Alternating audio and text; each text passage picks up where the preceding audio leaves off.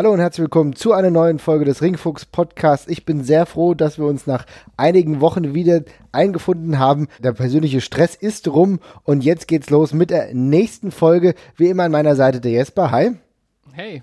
Und wir reden heute über Staffeln, vielleicht auch Saisonenden von Wrestling-Events, also beziehungsweise vom Wrestling generell. Und darüber machen wir uns jetzt Gedanken. Wäre es eventuell sinnvoll, innerhalb des Wrestlings das in Staffeln aufzuteilen und dann dementsprechend Wrestler regenerieren zu lassen. Ich denke, das ist so ein Thema, über das wir uns heute mal genauer Gedanken machen. Hängt natürlich damit zusammen mit der Belastung. Also das ist ja. unser Themenkomplex, über den wir uns heute großartig Gedanken machen werden.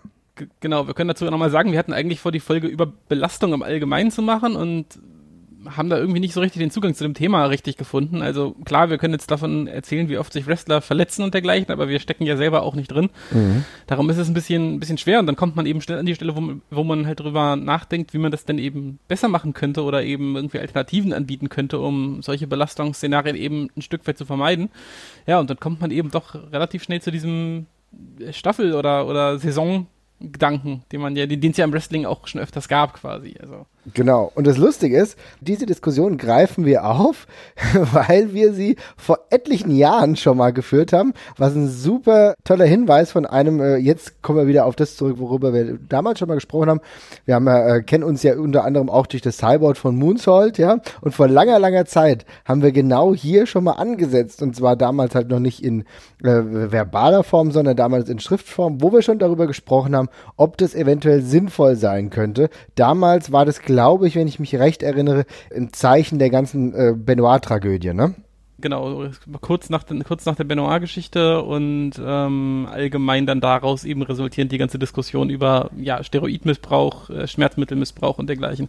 Für wirklich ein großartiger Fund vom Cyborg-User, äh, Cyborg-User sage ich schon, Cyborg-Admin, äh, Kane, mhm. der diesen, diesen alten Thread ausgegraben hat von 2007. Das ist schon zehn Jahre her. Genau zehn Jahre, es war sogar auch genau, im Juli, ja? Ja, schon, schon irre. Ja. fast auf den Tag genau zehn Jahre. Äh, auch großartig, dass ich mein fast gefühltes kleines fünfseitiges Posting mit Marvin, kennst du mich überhaupt noch, eröffne? Da, ja. wirklich, da passt wirklich alles. Da habe ich dann nicht gewusst, was mir noch blüht. Ja, genau, ja. Dass das Ganze noch viel schlimmer werden würde, ja. ja. Aber immerhin, immerhin ist mir das Posting fast nicht peinlich. Das ist auch schon selten. Wenn man was zehn Jahre altes von sich liest, was man geschrieben hat und immer noch sagen kann, na, stimmt schon so grob noch, was ich da geschrieben habe, ist schon selten. Ist bei mir, es ging, ging mir ähnlich, muss ich sagen. Es war weniger peinlich, als ich es erwartet hätte, ja. Man ist jetzt, äh, also zehn Jahre vor, äh, zehn Jahre früher heißt es einfach nicht mehr, dass man Sachen von sich liest, wo man 15 war. Das ist einfach inzwischen schon ein großer Vorteil. Ja, kann man so oder so sehen, dass eine Seite schon ganz schön alt sind, aber andere Seite schon halt damals ein bisschen, naja, ich will mal sagen, nicht mehr so ganz auf den Kopf gefallen waren. Ne? Ja, die, Peinlich, die Peinlichkeit liegt ein bisschen länger zurück. Ja, also ich will keinen Post äh, von mir lesen, als ich 15 war. Ich meine, wir hatten ja jetzt schon mal äh, ganz kurz mal darüber gesprochen, als wir äh, in einer der Games-Folgen geschaut habe, meine Reviews zu irgendwelchen Wrestling-Spielen. Und das war, da war ich noch wesentlich jünger, ja. Also insofern die Spuren meiner Tätigkeit im Internet reichen relativ weit zurück und dementsprechend ja. auch ein bisschen peinlich. Aber das Thema war nicht so wirklich peinlich. Das hat jetzt äh, den Hintergrund natürlich gehabt mit äh, Chris Benoit, wo es ja darum auch ging, da gab es ja Feststellungen im Gehirn, wo etwas problematisch war, also dass sein Gehirn ja auch ziemlich weit gealtert war, natürlich aufgrund der äh, Belastungen. Und deswegen darauf kommen wir jetzt wieder drauf zurück. Und wir erleben das ja auch heute, dass der Schedule der Wrestler, jetzt nehmen wir mal gerade die WWE, immer noch immens voll ist. Ja, da hat sich relativ wenig geändert. Äh, ich möchte gerade noch mal ganz schnell einhaken jetzt, mhm. weil, du, weil du, die Überleitung war gerade so schön. Ähm, diese ganze Gehirnerschütterungsgeschichte. Äh, wir haben jetzt gerade ein, jüngst ein, also wieder einen Fall, wo ähm, ja Studien rausgekommen sind äh, von den NFL-Spielern. Das würde ich jetzt schon mal kurz hier reinbringen. Ja, sehr gut. Okay mhm. ist. Ähm, also das, man muss, man muss mit der Studie jetzt ein bisschen vorsichtig sein. Also im Grunde ging es darum, dass äh, ja, Forscher halt geguckt haben, die haben Gehirne äh, von verstorbenen NFL-Wrestlern gespendet bekommen, also von der Familie überlassen bekommen. Die sind teilweise natürlichen Todesursachen gestorben, teilweise sind, glaube ich, auch suizidal, also Suizidtode dabei, teilweise Krankheitstode, also wirklich bunt durchmischt. Das sind jetzt nicht nur, nicht nur irgendwie äh, Leute jetzt dabei, die sich irgendwie umgebracht haben mhm. oder dergleichen, ja.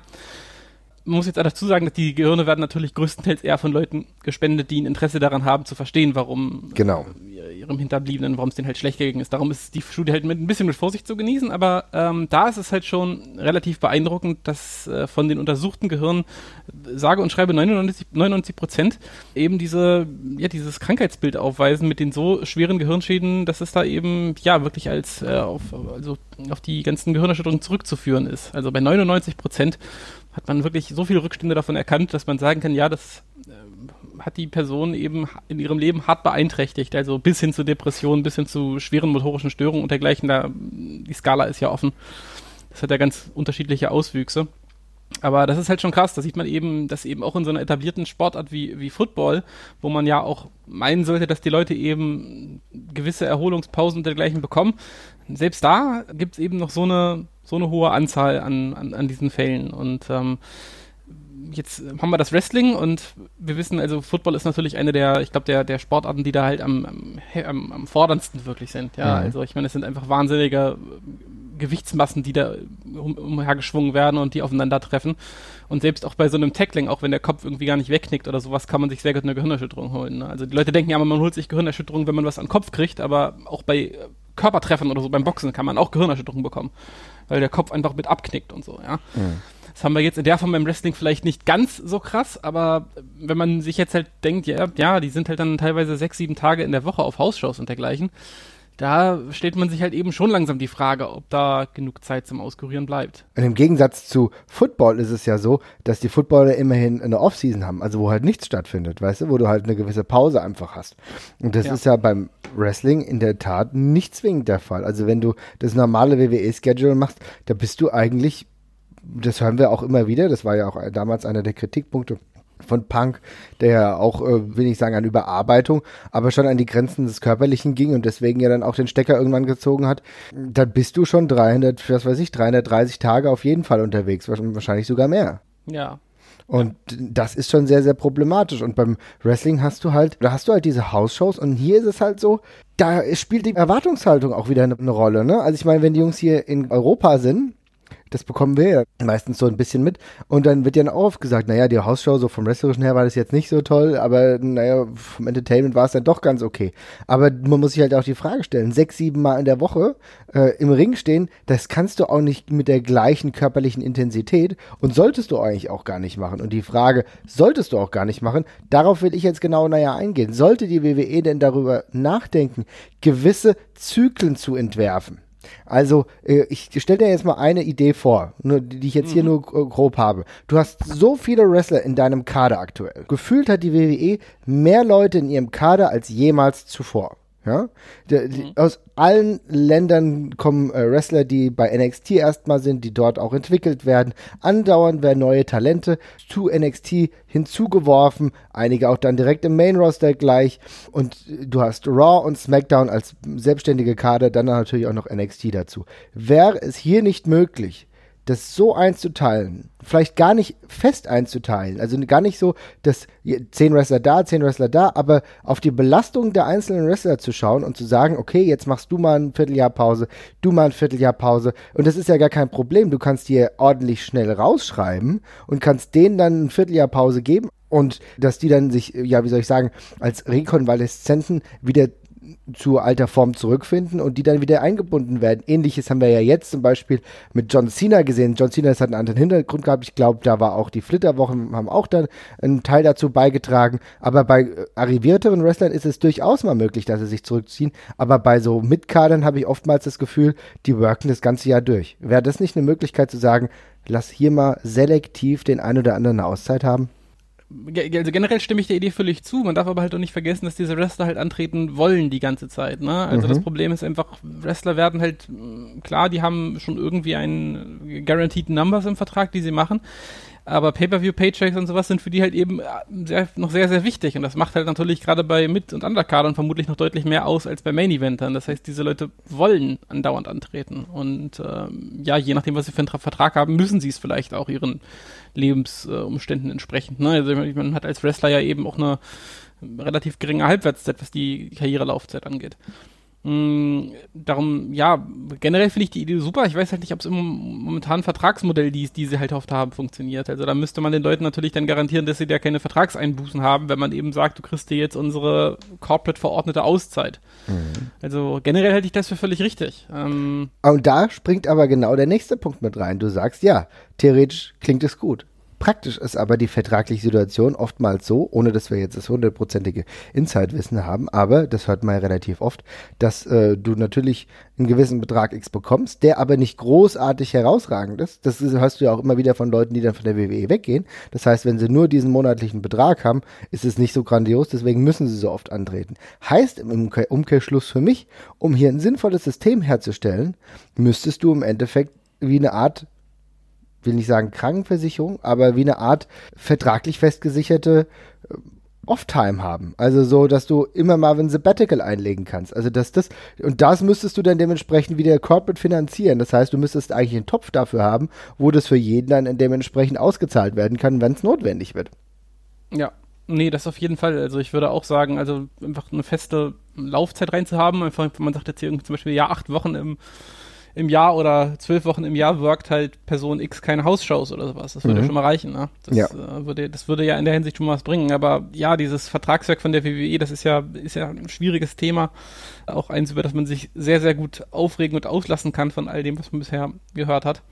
Ähm, das ist halt ein ganz komisches Arbeitsverhältnis, in dem diese die Wrestler da zu der WWE stehen. Das ist halt irgendwas, ein, ein, ein komischer Hybrid zwischen ja, Künstlervertrag und äh, Festangestelltentum mit äh, ja, viel Negativseiten von beiden quasi, die damit reinkommen. Ne? Und mhm. ähm, genau bei solchen Sachen wird es dann halt schwierig.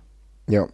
Und das ist aber trotzdem etwas, ich meine, darüber können wir jetzt leider logischerweise nicht final entscheiden, aber es wäre halt etwas, worüber sich die WWE auch im Zuge einer zunehmenden Gesundheit ihrer Athleten im Endeffekt Gedanken machen sollte. Denn wir sehen das heute zwar immer weniger, also es gibt eigentlich, ich will mal sagen, es gab jetzt seit 10, 11 Jahren eigentlich nichts mehr absolut Dramatisches. Ne? Also äh, es ist relativ ruhig geworden, man hört schon, okay, es gibt dann die Verletzungen, äh, es gibt dann aber dementsprechend auch Auszeiten, das wird dann auch einigermaßen gut vorbereitet, aber man hört trotzdem immer noch von äh, Belastungsszenarien, die weit über das hinausgehen, was es eigentlich sein sollte. Also wir CM Bank jetzt äh, CM Punk als deutlichstes Beispiel, der sich dementsprechend auch öffentlich geäußert hat, der auch lange geworkt hat mit größeren Verletzungen, aber du siehst halt auch, Daniel Bryan, der hat auch so lange gearbeitet, bis es nicht mehr ging. Vielleicht auch, weil er wollte, aber äh, das hat er auch dementsprechend zur Folge gehabt, dass er jetzt im Endeffekt seine Karriere beendet hat. Und äh, im ja. Kleinen hast du es immer wieder. Ich meine, mich hatte mich zuletzt auch gewundert, als Finn Balor äh, von, ich glaube, das war sogar von dem aktuellen Champion von Jinder Mahal einfach ja ausgenockt wurde und auch eine Gehirnerschütterung hatte. Trotzdem war er eine Woche später wieder im Programm. Weiß ich auch nicht, ob das alles so sinnvoll ist. Ne? Und da muss man weiterhin eigentlich die Idee haben, zu sagen, nee, ich, wir müssen gucken, dass die Leute uns auch gesund bleiben. Und ich glaube, das wäre überhaupt auch gar, gar kein Drama, weil so ein offener Spot würde halt immer die Möglichkeit geben für Neues. Und es ist auch für Wrestler an sich immer wieder ganz gut. Das sehen wir übrigens auch bei Jericho, der ja sich auch immer wieder Auszeit nimmt. Natürlich, weil er ein arrivierter Star ist, die Möglichkeiten hat und auch immer wieder was anderes mal machen kann. Aber auch da ist es ganz gut, wenn dann dadurch eine, eine Lücke frei wird, die er dann irgendwann mit was kreativ Neuem füllen kann. Ja, auf jeden Fall, gar keine Frage. Ähm, ja, ich, ich, bin da auch, ähm, keine Ahnung, man, man kommt da eben schnell an den Punkt, wo man eben sehr schnell an den, an den Grundfesten zu rütteln beginnt von Wrestling und so. Mhm. Ne? Und da geht es ihm halt auch so. Also es ist immer schwer so, man, man will ja immer, man will ja immer Lösungen finden, die so einen realen Ansatzpunkt halt irgendwie haben. Aber für, also für mich, ich zum Beispiel, also diese ganzen, für mich ist dieses ganze, ganze Konzept mit, mit, mit drei verschiedenen TV-Shows und so, das ist mir halt, also das ist mir eigentlich inzwischen alles zuwider. Also ich nehme mhm. das natürlich alles hin und das, es ist im Wrestling halt so, wie es ist. Aber eigentlich bräuchte ich das in der Form halt nicht mehr, genauso wie ich dieses ganze Hausshow-Konzept halt auch irgendwie auch noch komisch finde, auch wenn ich weiß, dass natürlich das Geld liegt und so. Ne? Ja.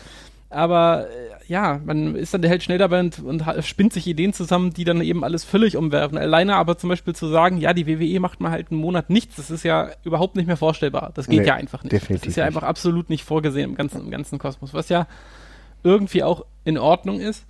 Aber ich, ich frage mich halt, inwiefern so, eine, so, ein, so ein Break halt mal allen Beteiligten gut tun würde, nicht nur körperlich, sondern auch kreativ. Ja. Also vor allem kreativ. Ähm, und vielleicht auch einfach, was die Nachfrage an dem Produkt angeht. Weil, keine Ahnung, ich freue mich jedes Mal so bizarr drauf, wenn halt wieder irgendeine Serie oder sowas losgeht, nach einem Jahr Staffelpause oder sowas, ja. Und bei der WWE weiß ich ja, du kannst halt jeden Montag kannst du Raw machen, das ist einerseits eine schöne Sache. Und ja, jeden zweiten Sonntag gefühlt ist irgendein Pay-Per-View. Aber gefühlt musst du dich halt auch, musst halt auf, auch auf nichts warten. Und das ist halt irgendwie auch, diese Überverfügbarkeit ist halt irgendwie auch ein bisschen komisch, finde ich. Ja, definitiv. Und es würde ja eigentlich die Möglichkeit geben, mit Sonderprogrammen äh, die Zeit für die Wartenden zu überbrücken. Also ich meine, wir haben in ein paar Wochen haben wir das Mae Young Classic, das ist ja auch wieder ein Turnier, worüber sich mehrere Leute freuen. Da könntest du das ja stattdessen in der Zeit, in der du normal einen Sommerbreak hast bringen, weißt du? Du hast ja genug Material, was du zur Verfügung hast, was du dementsprechend den Leuten andienen kannst. Problem ist hier aber, wie du gerade gesagt hast, es gibt halt andere Situationen, wo das Geld liegt. Und es liegt halt gerade bei House-Shows. Und das muss noch nicht mal ausverkauft sein. Und trotzdem ist es halt wichtig, natürlich auch für das Fanbonding, dass dann halt Kinder hingehen können, dass sich die Shows anschauen können Klar. und dass der Merchandising verkauft wird. Das ist ja das A und O. Und mittlerweile hört man ja auch immer wieder, äh, Merchandising, oder das war auch schon früher so, Merchandising ist ja das A und O auch immer noch für Wrestler. Ne? wo die dann auch ja. richtig dran verdienen. Also das heißt, es ist halt ein schwieriges Konstrukt, was aber damit zusammenhängt, dass die vertraglichen Regelungen auch so sind, dass es dir nicht die Möglichkeit gibt, großartige Auszeiten zu haben. Und das heißt, wir müssten eigentlich, wie du auch gerade schon erwähnt hast, an die Grundfesten, also das heißt an die vertraglichen Regelungen gehen von der WWE zu den einzelnen Wrestlern, um hier eine Änderung stattfinden zu lassen. Ja, das Problem ist halt, also egal was wir jetzt vorschlagen, es wird vermutlich, also wir können nichts davon irgendwie ändern, ohne dass das jetzt alles zusammenbricht wie ein Kartenhaus vermutlich. Ne? Also wenn wir jetzt zum Beispiel sagen, ja, die die WWE, die, äh, es ist scheiße, dass die Wrestler irgendwie übers Merchandise bezahlt werden, weil die können nichts dafür, wie viel sie Merchandise sie verkaufen, weil mhm. es hängt wiederum an den Writern, ne, was die denen geben.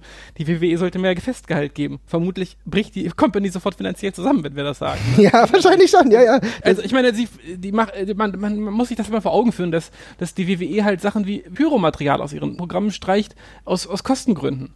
Ja. So, ne? Und das ist halt das ist natürlich viel Geld, was da im wahrsten Sinne des Wortes halt verbrannt wird, ja.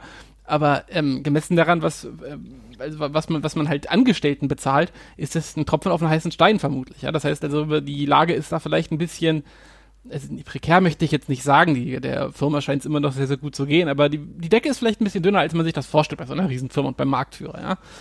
Darum, äh, also jede von diesen kleinen Änderungen ist vermutlich per se überhaupt nicht durchführbar, weil es halt so ein radikaler Einschnitt wäre, dem, dass es nicht geht. Und das ist ein sehr guter Punkt. Darauf will ich nämlich nochmal hinaus. Du sagst ja, wir haben ja schon Einschnitte erlebt und das merkst du ja auch beim Pay-per-view-Konzept. Natürlich sind alle zwei Wochen mittlerweile Pay-per-views, die sich aber im Setting und so weiter kaum noch unterscheiden. Das hatten wir ja schon mal äh, kurz besprochen von Dingen, die mir vielleicht nur mir auffallen, aber die irgendwie nervig sind. Aber gerade so diese die, die unterschiedliche Pay-per-view-Gestaltung, das funktioniert im Layout, das funktioniert im äh, Pay-per-view-Poster-Design ganz gut und auch äh, ja in den Grafiken. Aber sobald es dann darum geht, das äh, Show-Setting in der Halle dementsprechend zu verändern, merkst du, dass das alles nur noch mit LED-Lichteinspielung äh, ähm, und so weiter funktioniert, aber nicht mehr großartig. Ich will jetzt mal sagen, wie man damals das von der WCW kannte, so der in Havoc, der hat ein ganz eigenes Design gehabt ja, oder mit, so. Mit, mit, klassischem Bühnenbau. Genau, ne? der Bühnenbau, darum geht's, ja, richtig, ja. genau. Das kann man auch in Ja, das ist, das, hm? Genau, das ist, ja,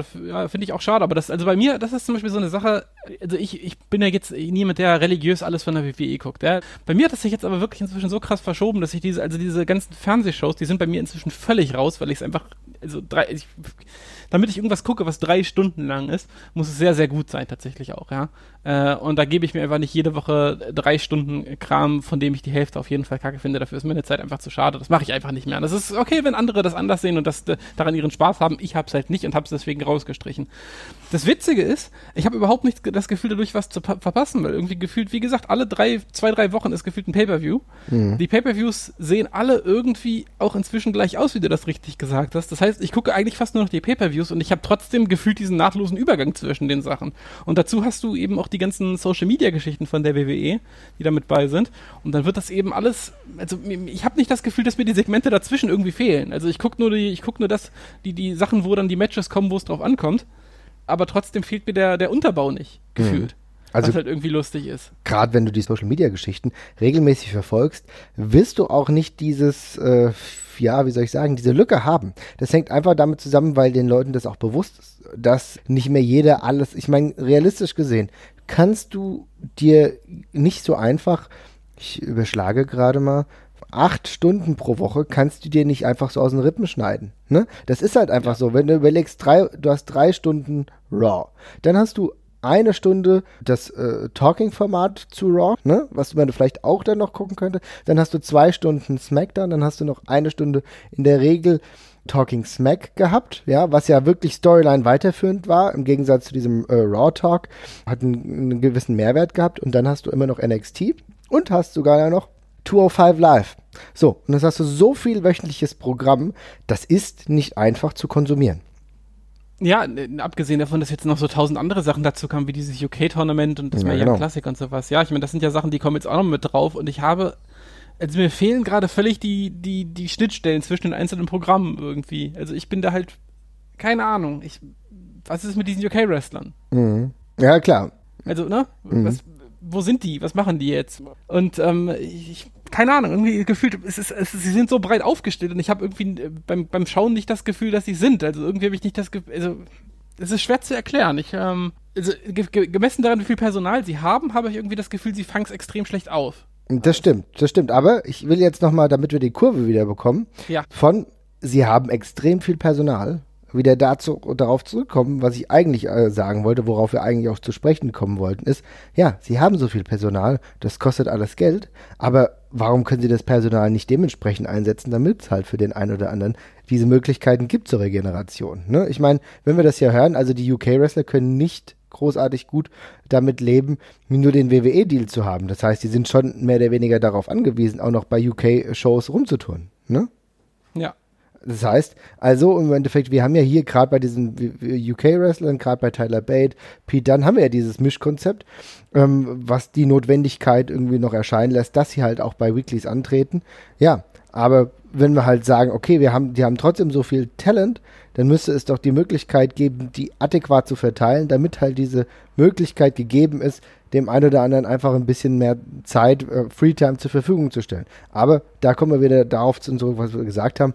Es wird einfach problematisch. Wir wissen nicht genau die vertragliche Situation, aber die scheint wirklich so zu sein, dass jeder Wrestler auch die Notwendigkeit hat, weiter zu wresteln und halt eben diese Pausen nicht zu machen wie gesagt, ich meine, das Problem, was hier halt immer wieder vorherrschend ist und was wir auch nicht vergessen dürfen, ist ein grundsätzlicher Unterschied. Wir reden hier von mehr oder weniger Social Security Fonds, äh, von äh, der Möglichkeit, dass äh, jemand diese Off-Time irgendwie auch bezahlt bekommt. Das sind Konzepte, die wir vielleicht irgendwo aus Europa eher naheliegender finden, ja, aber die in, in dem amerikanischen Kulturkreis überhaupt nicht so üblich sind. Also ich meine, ohne jetzt zu politisch zu werden, aber das darf man auch nicht vernachlässigen.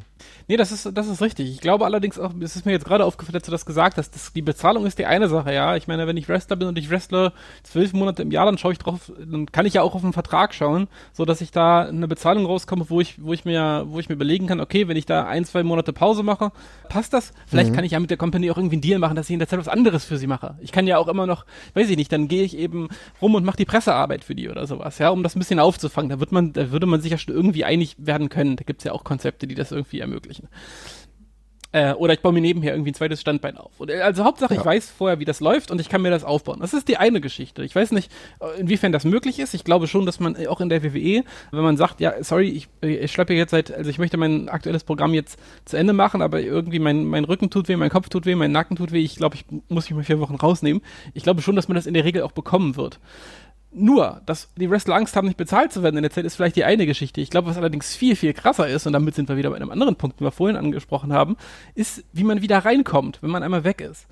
Ähm, weil ich glaube, also ich, ich, ich versuche, ich, ich, hat, hat man ja schon mitbekommen hier, ich finde die Kreativleistung, die die WWE teilweise vollbringt, äh, haarsträubend, ja, also wirklich, wirklich schlimm. Ja. Äh, gleichzeitig kann ich mir auch wirklich nichts Schlimmeres vorzustellen, als irgendwie je, also alle Wochen im Jahr immer so ein fortlaufendes Programm zu schreiben, in der Hoffnung, dass das irgendwie Sinn macht, während Leute ausfallen, neue Leute dazukommen, äh, Bosse da, da einfach deine Entscheidung umdrehen und dergleichen. Das ist vermutlich auch wirklich kein leichter Job, ja. Mhm. Aber ich glaube, da Wrestler haben eine ganz valide und, und äh, Angst, die sie auch völlig zurecht haben, dass sie, wenn sie einmal raus sind, vielleicht auch aus den Köpfen aus, von den Writern und aus diesem Programm allgemein ein bisschen raus sind und sich wieder neu rankämpfen müssen. Weil in vier, fünf, sechs Wochen kann viel passieren. Ja. Und du siehst es bei so vielen Wrestlern, die echt gut sind, die wir alle gut finden die aber partout keinen Platz in diesem Programm finden, aus Gründen, die von außen nicht nachzuvollziehen sind. Klar gibt es da welche, die sich mit irgendwem verscherzt haben oder so auch, aber das ist, glaube ich, die eigentlich bittere Wahrheit, mit einem Großteil wissen die nichts anzufangen. Mhm. Also es ist eine ganz komische Mischung, weil sie brauchen so viele Leute und die Leute, die sie haben, die sollen auch alle gut sein und jeder von diesen Leuten, die sie unter Vertrag haben, soll natürlich nach, nach Möglichkeit auch das Potenzial haben, dass man mit ihm was Größeres anfangen kann. Aber im Großteil der Zeit bleiben solche Leute auf der Strecke. Ich meine, was Sami Zayn bisher Tolles in der WWE gemacht hat, das kannst du an einer halben Hand abzählen. Mhm. Ja? Ja, also und abgesehen der, der, von ein paar guten Matches im Endeffekt, ne? Ja, genau. So, oder was, was, gut, Finn Baylor ist jetzt ein schlechtes Beispiel wegen der langen Verletzungszeiten, mhm. aber ist auch so ein Ding. Und du hast halt viele gute Wrestler, also die, die ich nicht schlechter finde äh, als, als andere, die es die, die's, die's geschafft haben, die bleiben dann einfach mal irgendwo hängen. Die haben sich im blöden Moment verletzt und dann verlieren sie halt so ein bisschen dieses, das Momentum, was sie hatten. Und dann kommen sie irgendwie nicht mehr so richtig rein. Und ich glaube, das ist tatsächlich auch eine ganz große Barriere. Gerade wenn du einmal irgendwie so ein bisschen drin bist, dass du dann einfach gerade das Gefühl hast, du musst jetzt weitermachen, weil du bist jetzt gerade in dem Flow drin hm. und du musst jetzt weiter, weiter, weiter, weitermachen. Ich weil, denke, das ist ein sehr, sehr guter Punkt. Das weil irgendwann erreichst du, ja. irgendwann, irgendwann, irgendwann erreichst du so eine Ebene, auf, wo du nicht mehr auf die nächste Stufe zurückfällst. Als wärst du in so einer Rangliste, ja. Also ja, ja. angenommen, du bist auf der Rangliste von 1 bis 10. Bis du Rang 3 erreicht hast, kannst du, wenn du, wenn du, wenn du einmal weg bist, fällst du auf Rang 10 zurück. Wenn du einmal Rang 3 erreicht hast, startest du immer wieder auf Rang 3. Das ist genau der ja? Punkt. Und das äh, sehr gut, dass du das gesagt hast, weil da fällt mir gerade auf, ich habe das Ganze zu technisch betrachtet, also zu theoretisch.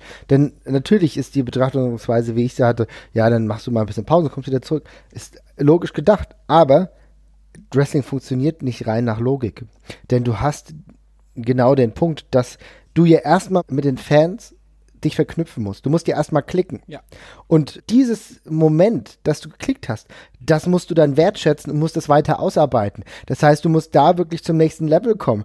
Das ist nämlich genau, das ist ja nicht dieses klassische, klassische System. Also das ist ja beim Fußball ist es wesentlich unproblematischer, um jetzt mal das Beispiel zu nennen. Ne? Also ich meine, wenn du ein Bundesliga-Stürmer, wenn du es erstmal in die Bundesliga geschafft hast und hast in einer Saison 20 Tore geschossen, dann ist es blöd, wenn du mal ein halbes Jahr ausfällst, aber dir wird schon angetragen, dass du wieder auf dieses Niveau kommen kannst. Aber wenn du halt ein halbes Jahr weg bist, äh, von allen Storylines rausgeschrieben bist, aber diesen Status erst ganz frisch hattest, dass du überhaupt mal heiß warst, ja, ist es schwer, wieder genau dahin zu kommen. Das gibt andererseits aber Wrestler wie The Rock, der äh, immer zurückkommen kann, wo Triple H, der automatisch immer so einen Status hat, wo er halt reinkommen kann, ohne dass er sich großartig da reinschreibt, aber er ist halt da, ist eine Präsenz und dann funktioniert das. Wie halt bei arrivierten Superstars. Also die wirklich dieses Attribut Superstars mit sich tragen. Aber bei allen Wrestlern, die unter diesem Niveau sind, ist es halt, also nicht, also Niveau meine ich jetzt gar nicht, was sie beeinflussen können, sondern aber einfach diese Strahlungskraft haben. Äh, alle, die nicht diese Strahlkraft haben, da wird es problematisch. Und deswegen ist mein Gedankengang zu kurz gedacht, zu sagen, ja, machst du halt einfach mal ein halbes Jahr Pause, weil das heißt äh, gleichbedeutend, dass ich vielleicht nie wieder auf diesen Rang komme, den ich mir kurzzeitig erarbeitet habe. Ja, also wie gesagt, ich glaube, ähm, es geht halt nur durch eine allgemeine Pause in irgendeiner mhm. Form. Also ich bin immer noch der Überzeugung davon, es würde allen Beteiligten extrem gut tun, einfach mal einen Schritt zurückzugehen. Also auch mal einfach, ich stelle mir, wie, was das für ein Luxus sein müsste für einen WWE-Writer, einfach mal einen Monat Zeit zu haben, was nur einfach nur einen Plan zu machen für ein Jahr oder für die nächsten sechs Monate, ja, ohne mhm. dass du halt on the fly schreiben musst. Ich glaube, alleine das ist so krass. Und wenn du halt mal die Ruhe dafür hast, das zu machen und nicht andauernd irgendwelche, äh, ja, Stellen im Roster halt flicken, flicken und tapen musst, weil da irgendwer gerade wieder ausgefallen ist oder irgendwas nicht klappt, so wie es sollte, ja, dann, dann hast du vermutlich auch einfach eine viel höhere Chance, die Leute alle so ein bisschen mit zu verwursten in der ganzen Geschichte und so, dass da jeder seinen Spot bekommt. Hm. Ich bin mir jetzt auch bewusst, kein Plan, den man sich beim Wrestling machen wird, jemals, irgendein Zeitplan, den wird man einhalten können. Es passiert immer irgendwas. Ich meine, es muss nur sich einer aus dem, aus dem Main Event verletzen und die ganze Sache wird auf den Kopf gestellt. Aber, wenn man sich da vielleicht ein bisschen was zurechtgelegt hat, könnte man das eben ein bisschen besser und, und, und gekonter verschieben halt die ganze Zeit. Und ähm, es würde halt weniger wie mit der heißen Nadel gestrickt wirken. Und es würde halt allgemein der Qualität der Stories ein bisschen, bisschen besser tun. Aber ich, das ist eine subjektive Sache. Ich weiß, dass viele, die, was die WWE macht, auch alle ganz viele ganz toll finden. Ähm, aber ja, das ist ja jetzt auch nur meine Meinung. Nee, das ist ja gut, das ist ja okay. Also ich meine, du siehst ja, welche Früchte langfristig angelegte Storylines tragen können. Ich will jetzt hier mal ein ganz kleines Positivbeispiel nennen, auch wenn dann, äh, ja, wie soll ich sagen, der, der finale Kampf dann, oder die, die, die letzten finalen Zweikämpfe relativ enttäuschend verliefen. Aber die ganze Storyline um äh, Bray Wyatt gegen Randy Orton war eigentlich über mehr als ein halbes Jahr gestrickt und war von der Storyline endlich mal wieder so, dass mich Orton interessiert hat. Ja? Und ich glaube, so ging es vielen anderen auch. Das heißt also, du siehst schon, was es bewirken kann, wenn du über einen größeren Zeitraum auch gewisse Pläne hast. Und das verfehlt ja bei der WWE so aktuell so ein bisschen, wenn ich mal meinen, auch natürlich, wenn es vielen gefällt, das finde ich total schön, aber man kann ja auch mal so gewisse Dinge kritisieren. Und wenn du diese Zeit hast, wenn du sagst, du bist einen Monat einfach mal raus, ja, äh, ja. dann hast du dann wirklich vielleicht die Möglichkeit, um auch vielleicht gewisserweise ein bisschen abstrakter Storylines zu präsentieren, Storylines vielleicht auch ein bisschen nicht komplett charakterunabhängig, aber wo du sagst, du baust Variablen ein, dementsprechend zu entwerfen und die dann über die nächste Season hinaus auf den Bildschirm zu transportieren. Und jetzt kommen wir dazu, du hast ja eben gesagt, ja, sollten wir vielleicht Seasons machen. Logischerweise bei Serien gibt es Seasons, ja, da gibt es äh, Staffeln, Wäre das nicht was? Also, äh, und von wo bis wo müsste dann der Zeitraum liegen? Was wäre denn deiner Meinung nach am besten? Ja, das ist, also was ich jetzt am besten halte, widerspricht vermutlich völlig der Realität, aber was ich halt, also, keine Ahnung, ich hatte mir halt überlegt, was ich, was ich super geil, also ich mhm. finde es generell geil, wenn, wenn im, wenn im Fernsehen äh, generell drei Monate kein Wrestling zu sehen wäre. Drei Monate. Das klingt jetzt, das klingt, mhm. ja, das klingt jetzt blöd, aber ich meine, äh, ich bräuchte jetzt von Juni bis, oder sagen wir mal, sagen wir mal zwei Monate. Ja, sagen wir mhm. mal, ich mhm. brauche Juni und Juli brauche ich kein Wrestling im Fernsehen. Es ist Sommer, Leute haben was Besseres zu tun. Äh, ist erstmal weg und dann geht's mit dem dicken Summer Slam wieder los. Oder machst du mir auch im Frühling, passt auch. Nach WrestleMania geht ja auch. Ja, WrestleMania nimmst du aber immer den Hype noch mit. Da gibt's immer ja, noch genau, ein paar Wochen. So, ja, genau, darum hätte ich es auch ein bisschen verzogen. Darum sagen wir, sagen wir vielleicht mal, sagen wir vielleicht Juni, ja? Zwei, zwei ja. Monate WrestleMania noch äh, aufsammeln und, und sortieren und dann genau äh, vielleicht stoppen so. Und in der Zeit, es ist jetzt nicht fertig ausgedacht oder zu Ende gedacht, aber in der Zeit, du kannst dann immer noch irgendwie geile Turniere und sowas machen, ja, so vereinzelte Specials und sowas. Du kannst ja auch jede Woche irgendein Turnier machen, irgendwas Geiles. Aber ich würde halt einfach mal ein, ein paar Monate Pause von diesem generellen WWE-Ablauf einfach haben wollen. Einfach, es gibt kein Raw, es gibt kein SmackDown, es gibt vielleicht nicht mehr klassische Pay-Per-Views und die Leute, die man da sonst sieht, die sind in den Rollen auch vielleicht gar nicht zu sehen. Vielleicht sagt man auch strikt, in der Zeit keine Main-Eventer. Das ist halt die Zeit, wo die Main-Eventer einfach nichts machen, erstmal. Das wäre auch interessant. Also ich finde es, ja, find es, find Vielleicht ist es eine Katastrophe und es, ver es, verkauft sich alles nicht. Das kann sein. Aber wie gesagt, meine Idee ist, ich beziehe, also das Finanzielle klammer ich jetzt mal außen vor, weil ich finde das auch schwer zu beurteilen. Man sagt ja nur, das geht nicht, weil die Zahlen würden das nicht hergeben. Das, wer weiß das? WWE macht es ungefähr seit 30 Jahren, so wie sie es jetzt tut. Komplett. Äh, es hat nie, man hat nie was dran geändert. Vielleicht, ist, vielleicht reicht der Name WWE inzwischen auch schon, um was anderes zu machen. Vielleicht kann man das Geld, was man in der Zeit einspart, auch einfach anders auffangen. Mhm. Ähm, aber ja, das, also auf jeden Fall irgendwie zwei Monate weg von diesem TV-Programm, dass ich, dass ich andauernd Raw und dergleichen gucken muss. Ich weiß, das ist unrealistisch, gemessen daran, dass auch die TV-Stationen dafür gutes Geld bezahlen und so. Und gerade die äh, Werbeblocks halt verkauft werden. Und auch ja, die Werbeblocks äh, verkauft. Ja, ja, ich rede jetzt aber nur von der, von der dramaturgischen ja. Sache jetzt gerade mal ganz kurz und von dem, was vielleicht für die Worker okay wäre. Und in der Zeit macht man halt Turniere, Specials und dergleichen und alle, alles drum und dran und endet vielleicht sogar davor mit einem geilen Cliffhanger. Ich meine, stell dir mal die CM Punk Story vor, wenn die halt endet vor einer zwei Monaten Pause, ob mhm. er danach wieder da ist. Das ist doch irgendwie geiler als, er kommt in der Woche wieder. Ja, und das könntest du ja Social Media mäßig voll geil spinnen. Du könntest ja dann überlegen, was mache ich denn in der Zeit? Stell dir mal vor, jetzt nehmen wir mal die CM Punk Storyline, ne? So, er hat den Titel genommen, ne? Erinnern wir uns daran, als er dann gegen John Cena den Titel zu Hause gewonnen hat. Weißt du noch? Ja. Ja, aber er hat ja keinen Vertrag mehr. So, dann hast du jetzt zwei Monate Zeit, damit was zu machen. Überleg dir mal. Ja, und dann tritt er dann irgendwie in den zwei Monaten, ist er zu Gast bei PWG oder so, sitzt, sitzt da irgendwie in Front Row und hat den Titel dabei oder sowas. Du könntest ja, du könntest ja so viel draus machen oder so, weißt du? Oder da ist er dann mal in Japan und so, guck dich das mal an. Und dann bist, dann bist du ja auch heiß da drauf, so nach dem Motto, ja, tritt er jetzt in zwei, tritt er jetzt in zwei Monaten wieder an und dann zählt ja die Wochen runter, so von wegen, boah, noch drei Wochen bis Raw wieder beginnt, was passiert denn da? Und dann kannst du das ja auch ganz anders aufbauen, ne? Also, äh, da, da, da hast du vielleicht auch wieder die Möglichkeit, ein neues Interesse für das Produkt zu entwickeln. Und gleichzeitig finde ich die Idee richtig gut zu sagen, in der Zeit machen wir Tournaments. Denn wir haben doch so viele Athleten, also natürlich jetzt gerade dieses Young Classic. Deshalb kannst du doch Wunderpause in so einer Sommerpause, ich nenne sie jetzt mal Sommerpause spielen auch großflächig, dass du sagst, okay, natürlich mache ich halt das Hauptsächliche über, über mein Network, weil ich will ja mein Network auch pushen, aber dann könnte ich auch Zusammenfassungen äh, bei Raw oder so bringen. Dann nenne ich das halt schon Raw, aber mache ich halt Raw Specials draus oder so, weißt du? Und kann gewisse NXT Plus Matches oder so bringen, also so, so, so Zusatzmatches oder so. Vielleicht, äh, ohne dass es jetzt best of sind, aber damit ich die Storylines vielleicht nochmal im normalen Fernsehen zeige, weil momentan ist das ja halt alles nur Network only. Das heißt, ich kann ja auch da eine größere Vermischung herstellen. Gleich gleichzeitig auch kann ich die ganzen UK-Guys vielleicht nochmal ein bisschen pushen. Das heißt, ich kann in der Zeit, ich kann doch andere äh, WWE-Writer äh, dafür engagieren, für, die, für das Zwei-Monats-Programm, was anderes, was Kreatives zu entwickeln, auch mal um einen Fokus dann auf die Leute vielleicht ein bisschen mehr zu legen und gleichzeitig meine Regular Guys ein bisschen zu schonen. Also ich denke, da wird schon Optionen geben und wie gesagt, die Leute sind definitiv da gerade auch im Kreativbereich, was du gesagt hast, wäre das gut, um dann dementsprechend ja wieder was zu entwickeln und gleichzeitig hättest du noch einen neuen Flavor. Ja, total. Ich finde es halt auch ein bisschen bedenklich, dass, also, mir geht halt gerade ähm, früher hattest du beim Wrestling immer diese, diese Phasen, also bis, bis vor kurzem wirklich noch, wo du gewusst hast, ja, WrestleMania ist die heiße Phase, dann Richtung SummerSlam wird es auf jeden Fall geil, dann nochmal Survivor Series und gerade ist es für mich alles ein so ein durchgehendes Rauschen irgendwie. Also ich, gerade das WWE-Jahr besteht für mich daraus, ich sitze da und irgendwann ist WrestleMania. und der Rest ja, und Royal Rumble vielleicht nochmal, aber selbst ja. darauf, äh, selbst, also selbst das, den, den Aufbau dazu finde ich inzwischen auch, der, der plätschert so vor sich hin. Und äh, stell dir mal vor, du machst, mh, mm, ist jetzt auch bestimmt finanziell wieder nicht realistisch, aber stell dir mal vor, du machst deine ganzen Überseetouren, machst du im Winter oder im äh, Herbst oder was weiß ich, ja, irgendwo, mhm. wo es logistisch passt. Winter ist vielleicht blöd, weil man da vermutlich noch irgendwo Reiseschwierigkeiten und sowas. Aber sagen wir mal, du machst das im Herbst. Ja, du sagst, zwischen September und November ist, da sind die Überseetouren von der WWE. So, und dann gibt es ein Writing-Team, was sich nur damit beschäftigt, fortlaufende Storylines für diese drei Monate on the road zu schreiben.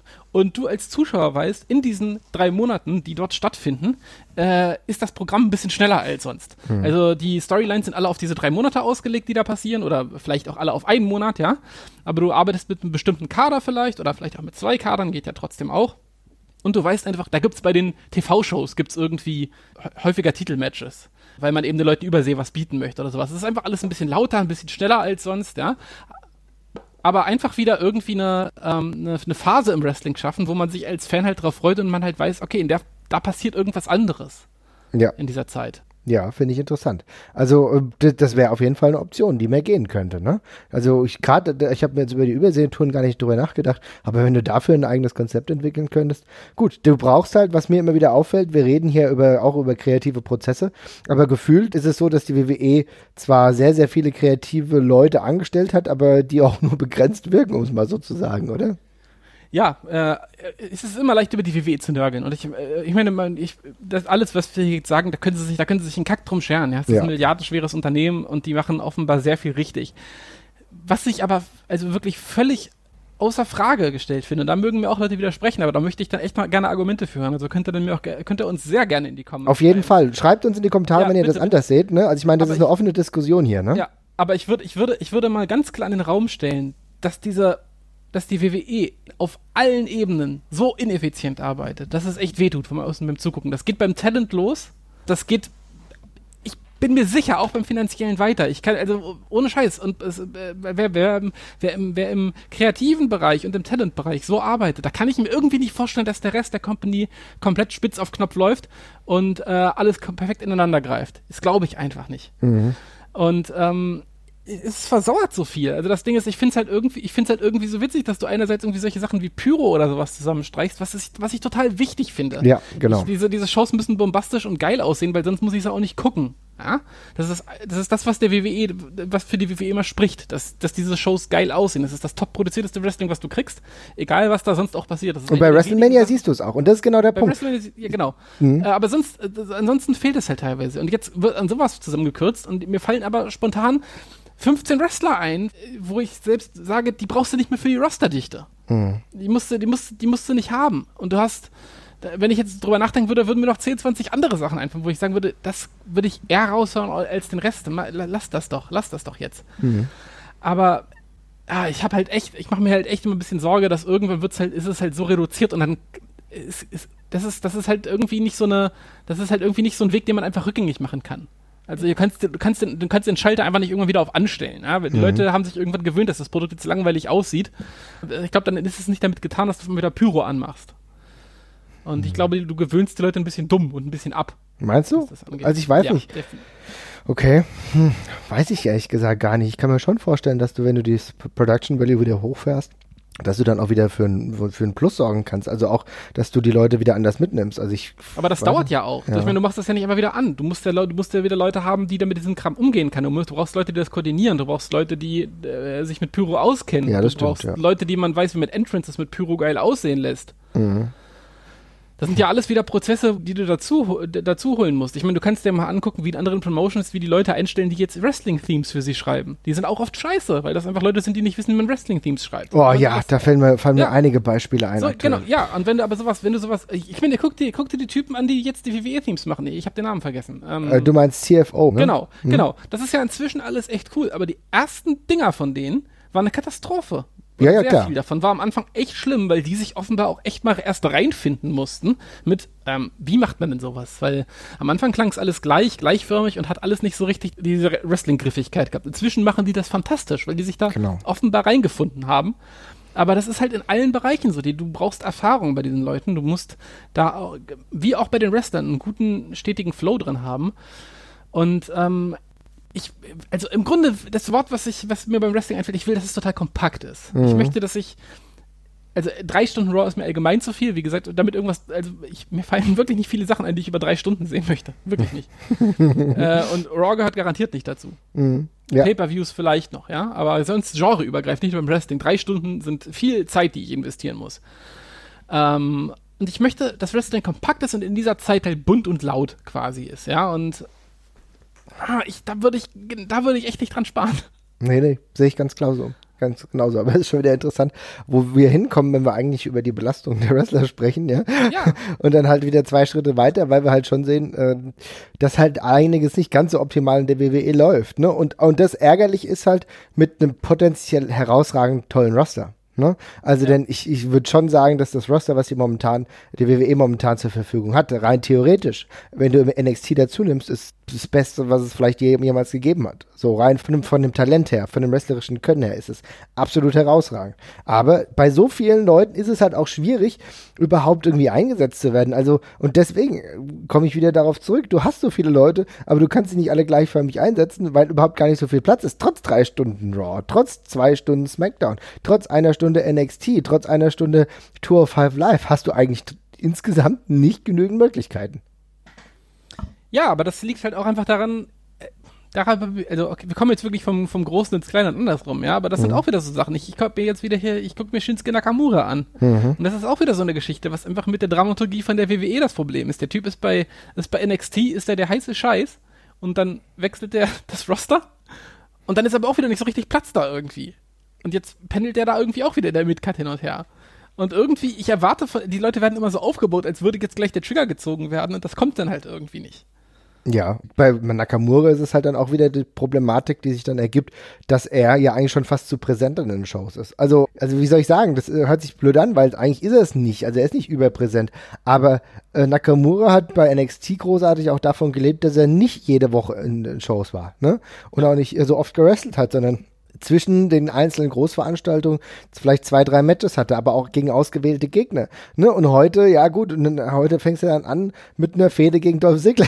so, weißt du? Ja. Also das ist nicht böse gemeint, aber. Nee, aber das ist, das spricht, also ohne Scheiß, dass sie gegen Dolph Ziggler stellen, das äh, heißt für Nakamura auch zum Beispiel wirklich nichts Gutes. Ja. Also das, das spricht nicht dafür, dass die groß an ihn glauben, glaube ich tatsächlich. Ich weiß es nicht, weil du ja jetzt auch wieder raushaust, ich glaube, die nächsten Tage bei SmackDown sorry, wenn ihr das jetzt hört, werdet ihr es wahrscheinlich schon gesehen haben oder verfolgt haben, aber dann gibt es wenigstens auch mal ein Match gegen John Cena, aber das hätte, könntest du auch bei einem Pay-Per-View irgendwie aufbauen, weißt du? Dass du dann sowas dann daraus haust, ist auf der einen Seite für SmackDown gut, andererseits für die Pay-Per-Views vielleicht nicht so wirklich notwendig, weißt du?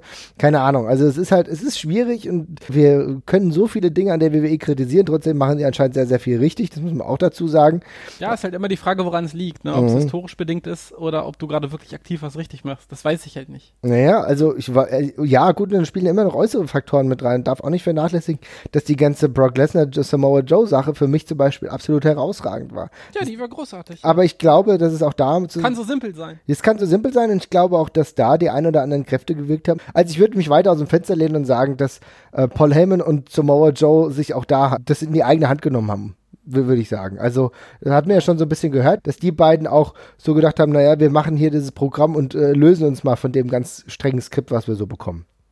Ja, Abgesehen davon, dass Brock Lesnar vermutlich einfach sagen kann, worauf er Bock hat und nicht. Ja, genau, das glaube ich auch. Aber trotzdem spielte gerade die Komponente mit Paul Heyman und Samoa Joe hat eine große Rolle gespielt, denn die beiden haben die Fehde eigentlich erst zu dem gemacht, was es dann wurde, weißt du? Mhm. Naja, also äh, es ist schwierig. Äh, wir, wir, kommen ja eh sowieso nicht zu einer ganz klaren Lösung, das ist ganz klar. Aber es bleibt halt trotz der Tatsache, dass ich äh, offensichtlich nicht mehr so großartige Verletzungen aktuell sehe. Also du hast viele Kleinigkeiten, aber so die, äh, die, die ganz großen dramatischen Dinge gab es ja in der letzten Zeit eigentlich nicht. Oder widersprichst du mir da? Ich habe keine Ahnung. Also mhm. es gab schon heftigere Verletzungen, oder? Mhm. Ab und zu doch mal. Also ja, es ist, ist, halt, also bekommt man vielleicht auch gar nicht so mit. Also es gibt schon immer wieder Verletzungen, aber ähm, ja. Also ich meine, oder ich frage mal andersrum, was waren denn für dich die, was sind denn für dich schlimme Verletzungen gewesen? Naja, schon, nee, schon Kreuzbandriss und sowas, solche, ja, und halt ja, Gehirnerschütterungsmäßig, also wo du dann dementsprechend größer ausfällst. Naja, es gibt schon immer wieder, das darf hm. man nicht vernachlässigen, ne? Ja, ja. Also ja, was das, was das, was, was das äh, Schlimmste in der jüngeren Vergangenheit war, da müsste ich jetzt tatsächlich auch überlegen. Mhm. Ähm, aber andererseits, ich meine, sowas wie ein Kreuzbandriss oder sowas, keine Ahnung, ob man dagegen was tun kann. Nee, also nein. Ja vielleicht nicht unbedingt, das sind ja jetzt nicht die Sachen, äh, wo, wo, das sind ja genau die Sachen, wo, wo, ich, wo ich nicht sagen würde, da kann, da kann man groß was dran ändern oder so. Das sehe ich auch so. Ähm, die ganze CM Punk-Geschichte hat ja eher gezeigt, das sind diese, sind diese ja zermürbenden äh, Abnutzungsverletzungen, ne, wo man halt irgendwann, ja, es geht los mit, meine Schulter tut ein bisschen weh, zu, ich kann meinen Ellbogen nicht mehr gerade machen. Es geht nicht mehr. Ja. So, Braun Strowman war der letzte größte, größte letzte Verletzung, oder? Ja, das stimmt, ja. ja. Auf jeden Fall. Aber äh, würdest du denn eigentlich sagen, dass die WWE, auch wenn wir die jetzt hier ein bisschen kritisiert haben, schon einen anderen Stil fährt als vor einiger Zeit? Ich, also ich muss wirklich sagen, ich verfolge Hausshows regelmäßig nicht. Ich bin auch eigentlich relativ selten bei den Shows, die in Deutschland stattfinden. Ich glaube, das letzte Mal war ich vor drei Jahren, da fand ich, das war das in, ziemlich ordentlich so. Aber was man ja regelmäßig hört, ist, dass es vom Wrestlerischen her nicht mehr so herausragend ist. Also, dass du da nicht das abgefahrenste geboten bekommst, sondern eher Standardprogramm. Würde aber eigentlich dafür sprechen, dass es eine, für, also wenn von unserer Warte aus eine gute Sache ist, denn wenn der Abnutzungsprozess dann bei Hausshows relativ gering ist und sie mit einem Standardprogramm trotzdem die Leute einigermaßen unterhalten können, sorgt es ja dafür, dass es vielleicht weniger Verletzungen gibt. Ähm, da bin ich jetzt gerade ein bisschen, da bin ich jetzt gerade ein bisschen verwundert beziehungsweise äh, überrascht. Äh, war das mal anders? Also ich war, also ich, ich muss jetzt dazu sagen, ich war jetzt bisher erst zweimal auf WWE-Hausshows. Das eine Mal ist wirklich lange her, also mhm. irgendwann noch in den, weiß ich, 08 oder sowas oder 09 oder so. Okay. Keine Ahnung. Und das andere Mal irgendwie mal vor drei Jahren, auch wie du. Und beide Male war es eigentlich, habe ich, es war schon ein ziemliches Handbremsenprogramm. Okay. Immer. Ich, war, war, war das mal anders? Ich weiß es ehrlich gesagt nicht. Ich glaube, es war anders, aber ich glaube, das war zu den Zeiten anders, als es besonders schwierig und schlecht lief. Also ich, okay. äh, wenn ich das in Erinnerung habe, waren gerade in der Zeiten so, als die WCW dagegen als Gegner war, ne? also als die WCW als Gegner unterwegs war, glaube ich, waren die Hausshow-Programme der WWE ziemlich gut. Das weiß ich noch, kann mich daran erinnern, hm. war ich auch mal da. Also wo du auch wrestlerisch wesentlich mehr geboten bekommen hast. Ne? Kann aber halt auch sein, dass ich das dann auch hier so in Zyklen verläuft. Hm. Also. Okay, ja, dann, dann war das vielleicht so. Also ich finde ich aber völlig normal. Bei Hausshows weiß jeder, also das Ding ist, jeder, der bewusst zu einer, also Smart, Smart Max, die bewusst zu einer Hausshow gehen, wissen, dass sie kein volles Programm bekommen. Mhm. Und für alle anderen, die aus Interesse einfach mal nur zur Hausshow gehen, die sonst zum Wrestling nicht gehen, die merken den Unterschied nicht. Insofern finde ich das völlig normal und in Ordnung, dass, mhm. man da, dass man da zurückfährt. Ich meine, das macht jede Promotion, wenn du dir New Japan Pro Wrestling anguckt, die Multiman-Tech-Matches, die die alle fahren, das hat ja einen Grund. Ne? Ja, ich, genau. Das ist ja auch, das ist ja auch nur eine andere Art des Schonprogramms im Grunde.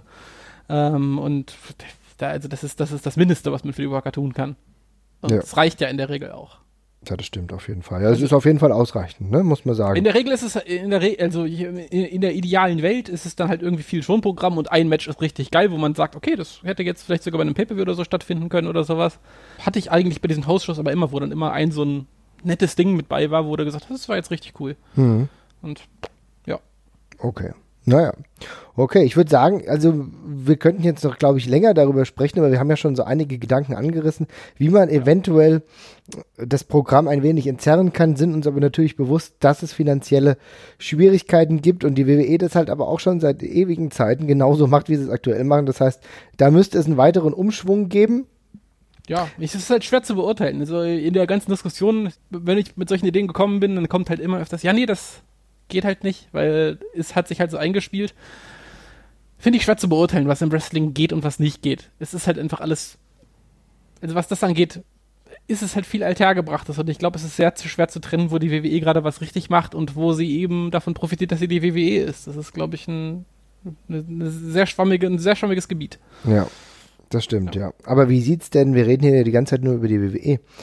Das Problem hast du ja in einer anderen und wesentlich drastischen Art und Weise ja eigentlich noch bei Wrestlern, die halt nicht bei der WWE angestellt sind. Ne? Mhm. Ich meine, weil da bei der WWE kannst du wenigstens sagen, okay, du hast eine Verletzungs Zeit und fällst dann aus und da hast du wenigstens ein gewisses Grundgehalt, was du trotzdem bekommst. Ja. Und ja, du kriegst die Medical Expenses ja bezahlt. Und das ist halt auch bei aller Kritik, die wir gerade bei der WWE an der WWE geübt haben, beziehungsweise dass sie halt nicht diese Ausfallzeiten so, äh, wenn du einfach nur mal dich regenerieren willst. Aber immerhin bekommst du halt die Medical Expenses. Das bekommst du halt nicht, wenn du Indie-Wrestler bist. Ja. Und für die ist es eigentlich doch noch viel dramatischer. Das heißt, vielleicht sehen wir das hier auch irgendwo ja, ich will nicht sagen aus einer elitären Perspektive, aber vielleicht sehen wir das, wenn wir die, nur die WWE betrachten, aus einer sowieso herausgehobenen Position, denn die ganzen Indie-Wrestler. Wo haben sich denn Leute wie Daniel Bryan so viele Verletzungen zugezogen, so viele Vorschädigungen? Auch, auch jemand wie Nigel McGuinness, das war halt nicht erst, als sie bei den großen Ligen waren, natürlich da auch, aber die ganzen Präpositionen, negative Art und Weise, die sind halt alle in den Indies passiert. Ja, viel zumindest, ja. Viele Abnutzungserscheinungen, viel Grind auch. Äh, auch viel, glaube ich, von Sachen, wo man diese ganze Highflying-Geschichte, klar, haut sich da mal irgendwer das Knie raus oder sowas, ja, wenn er mhm. irgendwie den sechs, den, den Sechsfach-Salto vom Top Rope springt oder so. Aber ich glaube halt auch gerade diese Hard-Hitting-Geschichte, die wir lange im, im, Wrestling hatten, wo sich die Leute halt wirklich sehr, sehr hart auf die Nasen gehauen haben, einfach. Das, das, das stellst du mit dir rum, ne? Das stellst ja. du lange mit dir rum, dein Körper tut einfach weh und dann irgendwann tut dein Körper vermutlich mal so weh, dass du einfach mal einen normalen Bump nicht mehr richtig nimmst weil du einfach irgendwie schon eine blöde Haltung annimmst und das, ja. Ja. Ist dann schwer. Ich glaube, die Phase hat, hat da vielen Wrestlern wirklich lange in den Knochen gesteckt und ähm, also sprichwörtlich. Ja, und ich denke, dann heißt es ja eigentlich umso mehr, dass wir uns hier zwar über ja Innovationsprozesse in der WWE unterhalten und auch unterhalten müssen. Und ich glaube, das muss die WWE auch tun. Vielleicht kommen sie mal zu einer anderen Idee oder das ganze Programm wenig zu entschlacken. Aber im Grundsatz kommen wir eigentlich wieder zu einer fast politischen Diskussion, wo wir dann sagen müssen, ja, aber so Sachen wie, ja, kann jetzt viel darüber diskutieren, aber so Grundansätze wie, ähm, ein staatliches Gesundheitssystem oder so ist vielleicht doch gar nicht so verkehrt. Und gerade für Wrestler, die dann halt irgendwo ja immer frei angestellt sind und gerade mehr als andere, mehr als der typische, ja, ohne das jetzt hier, ja, populistischer Manier irgendwie zu sagen, aber anders als derjenige, der meistens am Computer sitzt und dort halt sein, sein Stuff macht als Freier, äh, dass du da als Wrestler halt wesentlich mehr Körpereinsatz hast und dementsprechend ist die Gefahr wesentlich höher, dass du den auch im Mitleid ziehst und dementsprechend Verletzungen davon trägst, die du dann im Zweifelsfall in negativer Hinsicht dann selber bezahlen musst und selber wieder auskurieren musst. Mhm, ja, auf jeden Fall. Also ich glaube, für Wrestler wäre so ein Social Security System sei es jetzt Obamacare oder irgendwas anderes in der Richtung, schon nicht so verkehrt, ja. Wundert mich, dass dahingehend übrigens wenig Lobbyarbeit betrieben wurde. Ich meine, vielleicht gibt es auch einfach keine Lobbyarbeit, aber man hat ja relativ wenig gehört. Denn gerade für Wrestler müsste das eigentlich ein Vorteil sein, wenn es dieses Auffangsystem gibt, wo dann gewisse Verletzungen einfach getragen werden, ohne dass du dann halt als Wrestler eine Crowdfunding-Kampagne starten musst. Inwiefern Lobbyarbeit meinst du?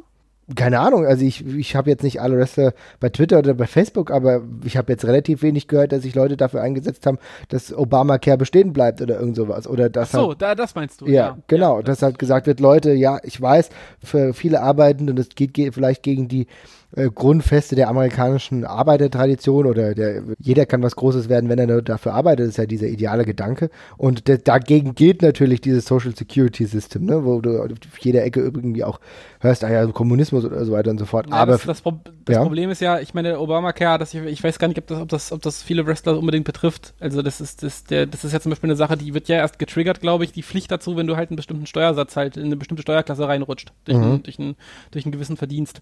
Und ich, von dem, was ich gehört habe, ich hatte neulich den Art of Wrestling Podcast gehört, da war Matt Cross zu Gast. Ah ja, okay. Äh, und der meinte eben auch, er ist halt irgendwann außer Krankenversicherung wieder raus, weil der irgendwie so hohe Monatsbeträge gezahlt hat von 500, 500 Dollar oder 600 Dollar, dass es sich halt nicht gelohnt hat. Äh, kaum war er raus, hat er sich natürlich irgendwie ja, das Bein gebrochen. Ja, nein. Ähm, ja, aber äh, da, ich glaube, viele sind da, ja, ich, das ist halt eine Menge Geld, ne? das ist eine Menge Holz. Ja. Und äh, ich glaube, viele machen das einfach nicht. Okay. Also, ich glaube, als Wrestler, äh, weiß nicht, vielleicht ist da auch ist Krankenversicherung zu bekommen, gerade im Indie-Bereich. Ja. Ist vermutlich, äh, ist glaube ich vermutlich keine, keine Jobklasse, wo sich die Versicherer reißen. Würde ich jetzt, würde ich, würde, würde ich jetzt mal prognostizieren. Ja. ja oh, sie lassen sich aus vier Metern immer auf den Nacken fallen. Na, gerne doch. Ja. Ist interessant eigentlich. Also jetzt kommen wir wieder auf eine ganz andere Diskussion, ne? Wo du dann wieder siehst, okay, du hast halt diese Versicherungsproblematik, ne? Du siehst dann natürlich, und das geht jetzt wieder, okay, wir kommen ja eigentlich vom eigentlichen Wrestling ein bisschen ab, aber es zeigt sich ja doch, wie schwierig die Situation halt momentan für Leute auch ist, die sich versichern lassen wollen, ne? Wo, wo dann halt, ja, wo dann die Versicherung halt, das machen wir nicht. Es gibt, es gibt keine Notwendigkeit. Du musst nicht zwangsversichert werden, ne? Oder, oder wir müssen dich jetzt nicht aufnehmen. Das machen wir auch nicht, weil ja, können wir machen, wenn du 1300 Euro im Monat zahlst, dann können wir darüber reden, aber bei dem, dem Job, den du machst, machen wir das halt nicht. Ne? Hm. Und dann hast du noch die ganzen anderen Sachen, die mittlerweile dazukommen. Wenn du schon versichert bist, dass die dann am liebsten deine ganzen Daten haben wollen und am besten, dass du noch so ein Wristband trägst, wo du deinen Blutdruck und so weiter kontrollieren lassen kannst und dann rüberschickst. Gibt's ja auch noch, aber das führt, führt ja noch mal einen Tick weiter, weil es hat ja auch zwei Seiten. Es ist ja nicht immer nur so, dass du hier so ein schönes Wristband hast, wo dann alles für dich kontrolliert wird, weil in den USA wird meistens auch alles schon weitergegeben. Ja, das ist richtig. Aber gut, äh, wir kommen ein bisschen ab, aber es zeigt sich natürlich auch so Obamacare auch nicht so ein Allheilmittel. Wie gesagt, ich glaube, da machen sich schon ganz andere in die richtige Richtung, ohne Frage, aber ja. da müssen wir jetzt auch nicht, also, ja. Aber trotzdem interessant, dass du das einfach mit äh, Matt Cross äh, erwähnt hast. Darüber hatte ich mir keine Gedanken gemacht, beziehungsweise ich hatte es einfach nicht gehört. Und das zeigt sich halt auch. Irgend für ihn war es finanziell einfach dann auch nicht lukrativ. Ja, und dann plötzlich hat er halt diesen, die Scheiße am Bein gehabt, im wahrsten Sinne des Wortes. Ja, ja also es war wirklich viel. Es war, es war eine Summe, wo ich, also keine Ahnung, ich sitze immer, ich egal wie viel ich in meinem Leben verdienen würde, sobald ich mir irgendwie auch nur ja Krankenversicherung leisten könnte, würde ich es immer tun. Ne? Ja, ich halt auch, ja. eine, also e-, egal, also selbst wenn es die Hälfte meines Gehalts ist, die ich nochmal abdrücken müsste und ich dadurch nur noch 500 Euro zum Leben übrig hätte, ich würde mir immer Krankenversicherung holen. Das ist einfach eine Sache, die äh, sieht man halt so, wenn man in Deutschland eben aufgewachsen ist und und er hat halt, er hat eine Summe genannt, die schon schmerzhaft war. Ich glaube, es waren irgendwie 500 oder 600 Dollar. Das verstehe ich schon, dass das, dass das wehtut. Das ist eine Menge Holz. Mhm. Gerade wenn man hier halt ja äh, als Student irgendwie andauernd seine 60, 70 Euro bezahlt und später hm, das gar nicht so mitbekommt, wie viel man für die Krankenversicherung eigentlich bezahlt. Ne? Also mhm. Also das ist dann halt schon eine, eine, Summe, die wehtut, wenn man sie hört. Aber keine Ahnung, du bist Wrestler. Ich, es, du kannst, es geht doch nicht ohne. Aber also es ist dann, Ahnung, ja, aber es ist dann wahrscheinlich für viele Wrestler dann trotzdem einfach ein Ansatz zu sagen, ja, allein deswegen ist es halt schon lukrativ, sich bei der WWE anstellen zu lassen, ne? Ja, auf jeden Fall. Also das wäre mein Grund Nummer eins, dahin zu gehen. Ich meine, du kriegst es auf jeden Fall bezahlt und. Ja. Und jetzt aber nochmal ganz kurz, bevor wir dann auch, würde ich sagen, den Deckel zumachen. Wir reden hier relativ oft jetzt darüber, dass der Kader der WWE aufgebläht ist. Müssen wir nicht einfach Dinge vielleicht anders sehen und vielleicht auch Wrestler sagen, also die WWE selber als Zyklus betrachten? Das geht jetzt ein bisschen weiter weg, aber ähm, ich habe momentan das Gefühl, dass die WWE momentan so viele Wrestler unter Vertrag hat, die nie alle scheinen können, die nie alle äh, zu Stars werden können. Das ist de facto unmöglich und die nie alle mit dem Publikum klicken können. Aber sollte man das als Wrestler nicht vielleicht einfach als Ansatz sehen, zu sagen, ich bin jetzt mal ein Jahr da und dann gehe ich vielleicht wieder weg, aber habe in der Zeit was gelernt, habe vielleicht das Trainingszentrum genossen und habe meine Craft dann dementsprechend verbessert? Das muss jeder für sich selbst entscheiden, glaube ich. Ich meine, mhm. wenn da jemand äh, Nee, also ich, also das, ich kann nicht gegeneinander aufwiegen. Ich glaube, es ist auch irgendwie ganz, ganz geil, einfach andauernd vor 10.000 10 Leuten aufzutreten und dergleichen, selbst wenn du nur ein kleines Rad bist. Mhm. Äh, und die Bezahlung ist halt, ist halt immer noch besser und du bist halt, du hast halt einen safen Platz und der Rest rennt dir halt nicht weg.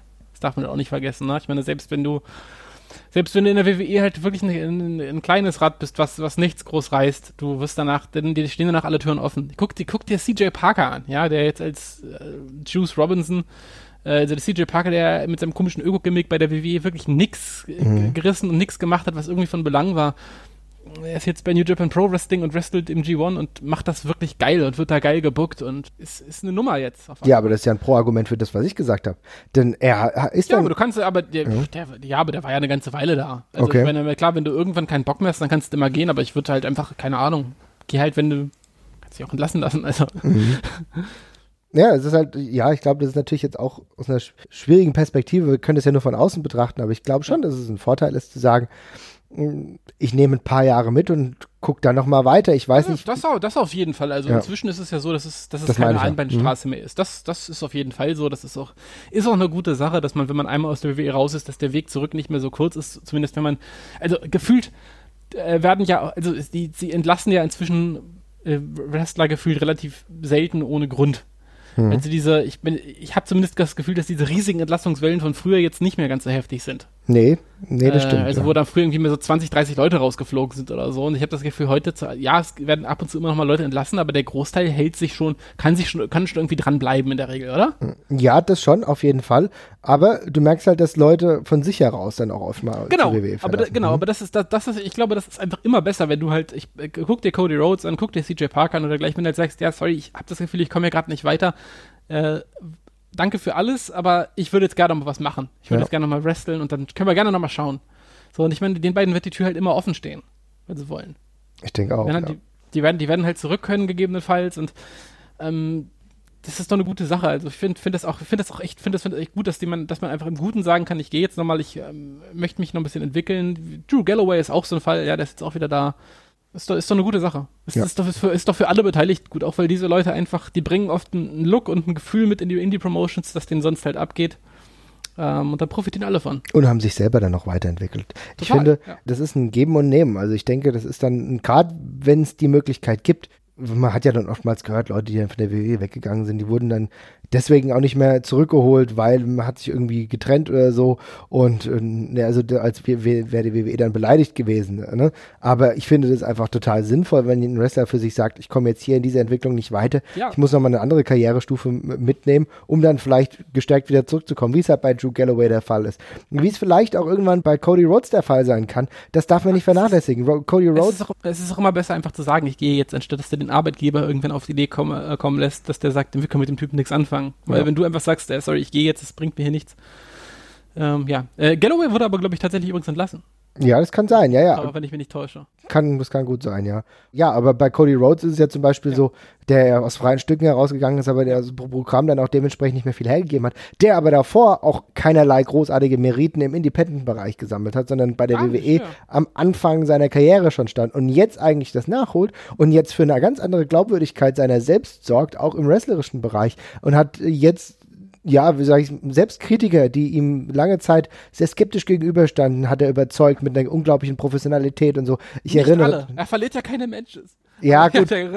Okay, ja, gut, okay, aber äh, gut, logischerweise. Aber äh, ja. gibt, gibt immer Kritik. Aber ich will nur mal sagen, wenn du überlegst, wie er sich beim 16 Carat getragen hat bei der WXW, ja, das war doch herausragend, ja. Wie viel Professionalität er ausgestrahlt hat, aber was er dann auch alles mitgebracht hat, das ist natürlich ein Wert, den er verkörpert dann auch für andere Promotions. Ne? Und ich sag dir mal ja, eins, äh, äh, wenn Axel Tischer irgendwann nicht mehr bei der WWE angestellt sein wird, ja, was ich mir schon irgendwann vorstellen kann, auch wenn er momentan ganz gut bei NXT aufgehoben ist, dann wird er für die WXW irgendwann ein Riesenvorteil sein. Denn er kann Dinge wieder mit ins Dojo bringen oder mit zur WXW bringen, die ihm, die ihm geholfen haben, die er aufgesaugt hat und die anderen helfen werden. Insofern muss man das als, vielleicht als notwendige und positive Durchgangsstation betrachten.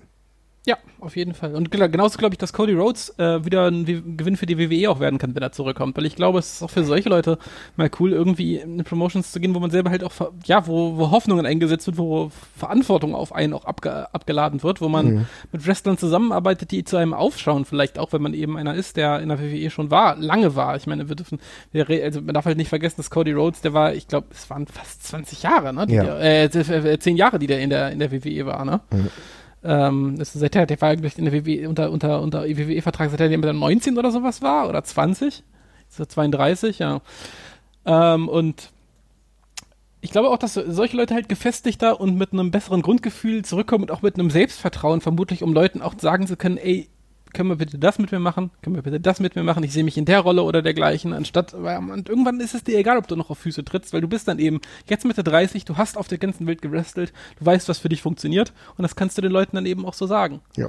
Genau, das ist, ich meine, guck mal, jemand, der zehn Jahre, der seine Karriere in der WWE angefangen hat, ich glaube 2006, und dann über zehn Jahre nur bei einer Promotion war, ne? Das ist natürlich auch schon, sag ich mal, nicht zermürbend oder so, aber es ist schon so, dass du halt irgendwo eine gewisse Eindimensionalität hast und die kannst du Ja, vor allem, da kommt ja aber eben auch noch die hm? ja, da kommt ja aber immer noch die Familiengeschichte drauf. Das ist ja, ja. auch noch eine Sache, ne? Ich meine, du bist ja so ein bisschen pigeonholed, wie man immer so schön sagt, als Sohn von, von Dusty Rhodes. Und da muss man sich ja erst, da muss man sich auch von emanzipieren, ja? Also mhm. ich meine, wie lange er eben da einfach nur als Sohn wahrgenommen war. Äh, das ist, braucht ja eine Weile, bis man davon loskommt. Und, ja. und ist jetzt erst 32 und hat eigentlich immer noch unglaublich viel vor sich, wenn alles gut krass, ist. Krass, ne? Ist 32. ja. Also ich meine, schon so viel gemacht. Also ja, wirklich. genau. Und wenn du überlegst, naja, die Wrestling-Karriere, die endet nicht wie bei Fußball mit 32, 35 oder so, sondern da geht halt noch ordentlich was. Also vorneweg, wenn er Bock drauf hat und er einigermaßen fit bleibt, sind zehn Jahre definitiv noch gar kein Ding. Ja, ich kann mit ihm übrigens auch sehr die, äh, es gab vor, weiß ich nicht, einem halben Jahr oder so gab es eine sehr, sehr schöne Art, äh, Art of Wrestling-Folge mit ihm in Cold Cabanas Podcast, Mhm. äh, wo er erzählt, das war sehr, sehr spannend. Es klang auch so, als hätte er schon überlegt, so aufzuhören, als hätte er nicht mehr unbedingt so wahnsinnig Lust, einmal zwischenzeitlich, aber er war dann wieder voll dabei. Aber ähm, es war eine, es ist eine sehr interessante Geschichte, weil er mit diesen ganzen Vorschusslorbeeren da angekommen ist, während er selber eigentlich noch seinen Platz gesucht hat im Wrestling die ganze Zeit. Ähm, schon ein toller, toller Podcast. Sehr gut. Dann hängen wir den auf jeden Fall mal in die Shownotes. Ich würde sagen, wir machen die Folge, die ein bisschen ausgeartet ist, würde ich mal sagen. Das ist halt ein bisschen aus der Form gegangen. Ne? Ja, genau. Aber das muss auch manchmal sein, ja. Deswegen werde ich den Titel gleich nochmal ein bisschen ändern. Ja. Weil wir haben ja dann über zwei unterschiedliche Themenstränge gesprochen. Aber überlegt mal mit, diskutiert vielleicht auch, schreibt uns bei Facebook, bei Twitter oder schickt uns eine Mail, je nachdem, wie ihr das machen wollt. Wir freuen uns so oder so. Und überlegt mal mit, was könnte die WWE tun, um halt den Schedule für Wrestling oder für Wrestler im Endeffekt ein bisschen zu entschlacken, damit es trotzdem noch spannend bleibt. Wir sind auf jeden Fall gespannt auf eure Antworten. Ich denke, das ist eine rein hypothetische Diskussion, so realistisch muss man sein. Die WWE macht keine Anstalten, sich dahingehend wirkliche Gedanken zu machen. Aber äh, wenn wir nach zehn Jahren, wir haben vor zehn Jahren das Thema schon diskutiert, jetzt zehn Jahre später nochmal und vielleicht wird es dann in zehn Jahren wirklich mal wahr werden. so es sind schon Nee, andere Dinge Marvin, passiert. Ich glaube, ich glaub, die setzen unsere Proteste einfach aus. Ja. Geil, aber gut. Vielleicht lohnt sich eine Diskussion trotzdem und äh, führt sie mit uns. Auf jeden Fall wieder schön, dass ihr reingeschaltet habt und wir hören uns beim nächsten Mal. Ciao.